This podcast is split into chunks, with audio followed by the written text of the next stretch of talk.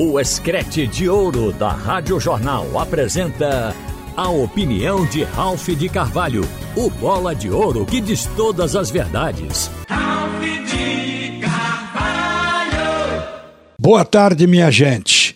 Como foi importante a vitória do esporte ontem à noite com placar de 2 a 1 um sobre o Guarani. Isso tirou o esporte do meio da tabela, estava na décima colocação, e agora o esporte subiu, encostou no G4, é o quinto colocado.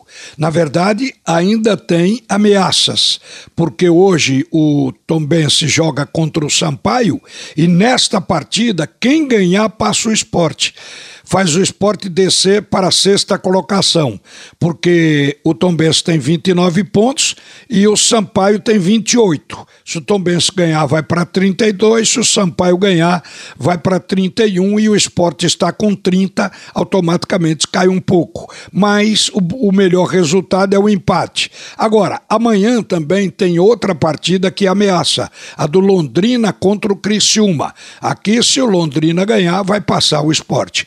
Na pior das hipóteses, o time do esporte poderá cair, no máximo até a oitava posição. De qualquer forma, não creio que todos esses resultados sejam negativos, porque ontem o CRB também ameaçava o esporte, já que está com 28 pontos, se tivesse ganho, passaria para 31. No entanto, não ganhou. Ao contrário, perdeu de goleada para o Vasco da Gama por 4 a 0.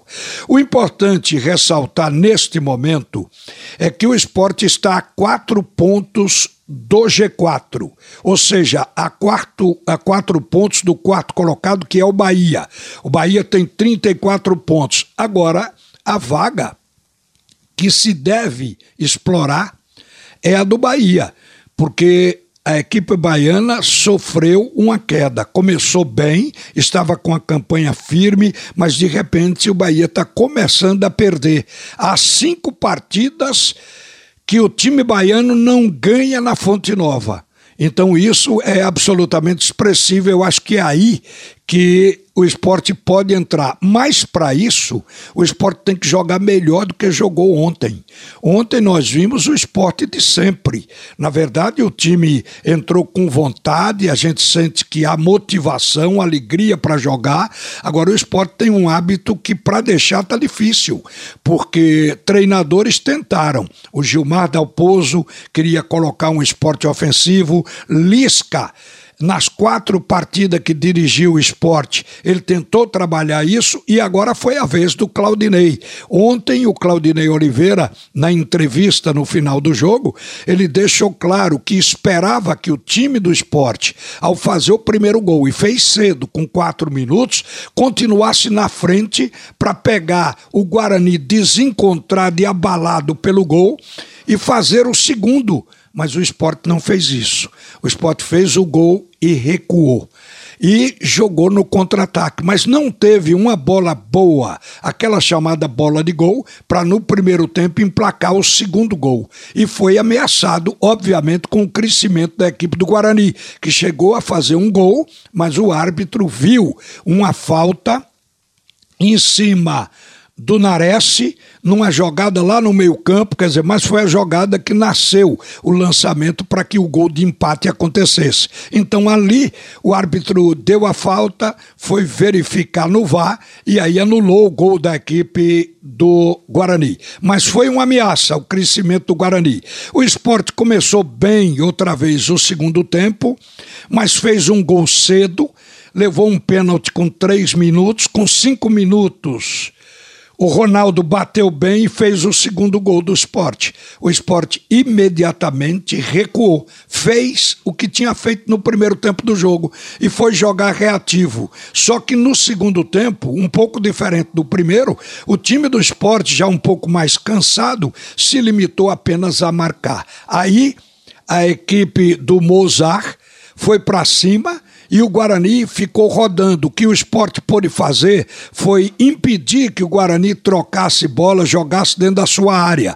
E aí os chutes foram de fora da área. O Guarani também não estava acertando nessa finalização de longe, mas conseguiu até fazer um gol já no final, aos 45, o Guarani fez o gol de honra. Mas o esporte ficou apertado com a presença do Guarani. O técnico ainda colocou para puxar o contra-ataque, ainda colocou em campo o Vanegas, tentando que isso acontecesse, colocou o Everton Felipe, tentando puxar o jogo. Ele fez o que poderia fazer com o banco que tinha, mas o time do esporte se limitou àquele jogo reativo. Então isso precisa mudar para ser uma equipe ganhadora e uma equipe que possa impressionar o adversário no seu campo, ou seja, jogar bem fora de casa. Para isso eu creio que o esporte precisa justamente das contratações. Agora está chegando aí o Wagner Love, já é um alento para jogar ali como centroavante. O Wanderson, que é um ponta, está sendo negociado. A qualquer momento o esporte poderá dar a transação como concluída e o esporte ainda está no mercado para contratar mais. Quer dizer, o time tem que melhorar. Ontem foi visível que o Nares, jogando pela direita, tentando cobrir ali a ausência de Everton, a ausência do Ezequiel, que não entrou no jogo porque passou mal na hora, praticamente na hora de começar a partida, e precisou fazer essa improvisação, além, é lógico, da falta do Thierry. Mas a gente viu que o esporte ele se ressentiu no meio campo. O Thiago Lopes já não está jogando mais como começou nessa sua volta ao time. Já caiu, entrou naquele, naquela regularidade dele. E o esporte joga com o Kaique saindo da área para o homem de meio campo entrar. Foi por isso que saiu o primeiro gol com o Denner. O Kaique foi para a ponta direita, foi importante porque ele fez o cruzamento que depois originou o gol. E o gol que o esporte fez com o pênalti batido para o Ronaldo também foi um pênalti em cima do Kaique. Ele teve sua importância, mas ele não é um centroavante que jogue no meio dos backs. E o esporte precisa disso, precisa desse jogador de referência que poderá ter no momento em que o Wagner Love estiver preparado para o jogo. E é isso que a gente está esperando. Mas o fato do esporte ter encostado no G4 já trouxe, sem dúvida, uma boa perspectiva com a equipe agora sob o comando de Claudinei Oliveira. E hoje o Náutico vai para um grande desafio jogar diante do Bahia na Fonte Nova. Apesar de a gente estar acompanhando e ver que o Bahia não ganha as cinco partidas dentro de casa, porque isso aí é um indício de queda do próprio Bahia, mas o Náutico, por outro lado, nunca ganhou do Bahia em Salvador.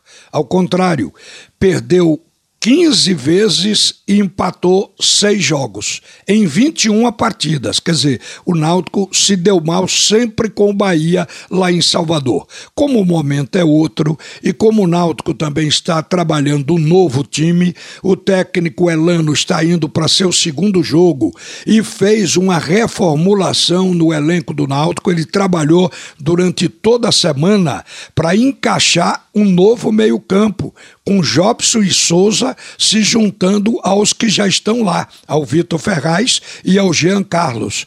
E a gente imagina que com isso é muito cedo para esse time ganhar liga é muito cedo para que o time esteja totalmente encaixado, porque acredito que essa formação, se realmente o técnico colocar em campo, ela vai ser lançada pela primeira vez. Mas se o time tiver algum rendimento, já pode surpreender o Bahia nesse momento que o Bahia vive. Aproveitar esse momento de queda que está impressionando a torcida do Bahia. Outra coisa também, o Náutico arrancando pelo menos um empate um ponto, ele já fez alguma coisa na retomada do crescimento, porque a situação do Náutico é realmente ruim.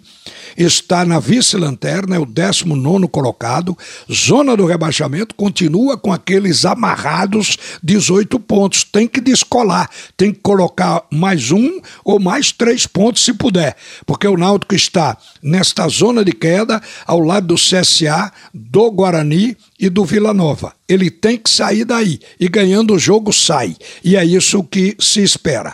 O técnico Elano ele poderá começar o jogo com Lucas Perry, Thiago Enes, que não jogou bem ainda em duas partidas. Eu acho que esse lateral está devendo, mas ele vai para o terceiro jogo e pode melhorar.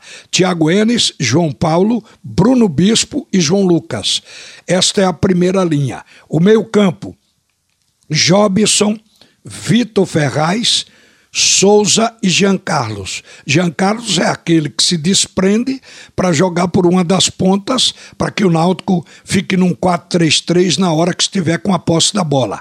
Então, Jean Carlos, Chiesa e Geovânio. É uma boa equipe indiscutivelmente, quando esse time pegar a liga, ele vai produzir bom futebol. Mas a gente está esperando que a reação dessa mudança ela já aconteça a partir do jogo de hoje à noite.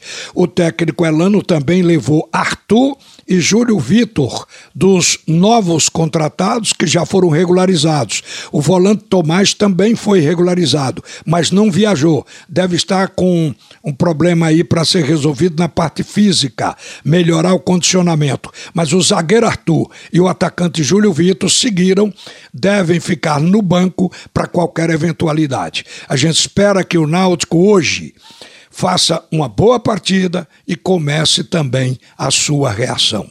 Uma boa tarde, minha gente. Volta agora Haroldo Costa para comandar o segundo tempo do assunto é futebol. Você ouviu a opinião de Ralph de Carvalho, o bola de ouro que diz todas as verdades.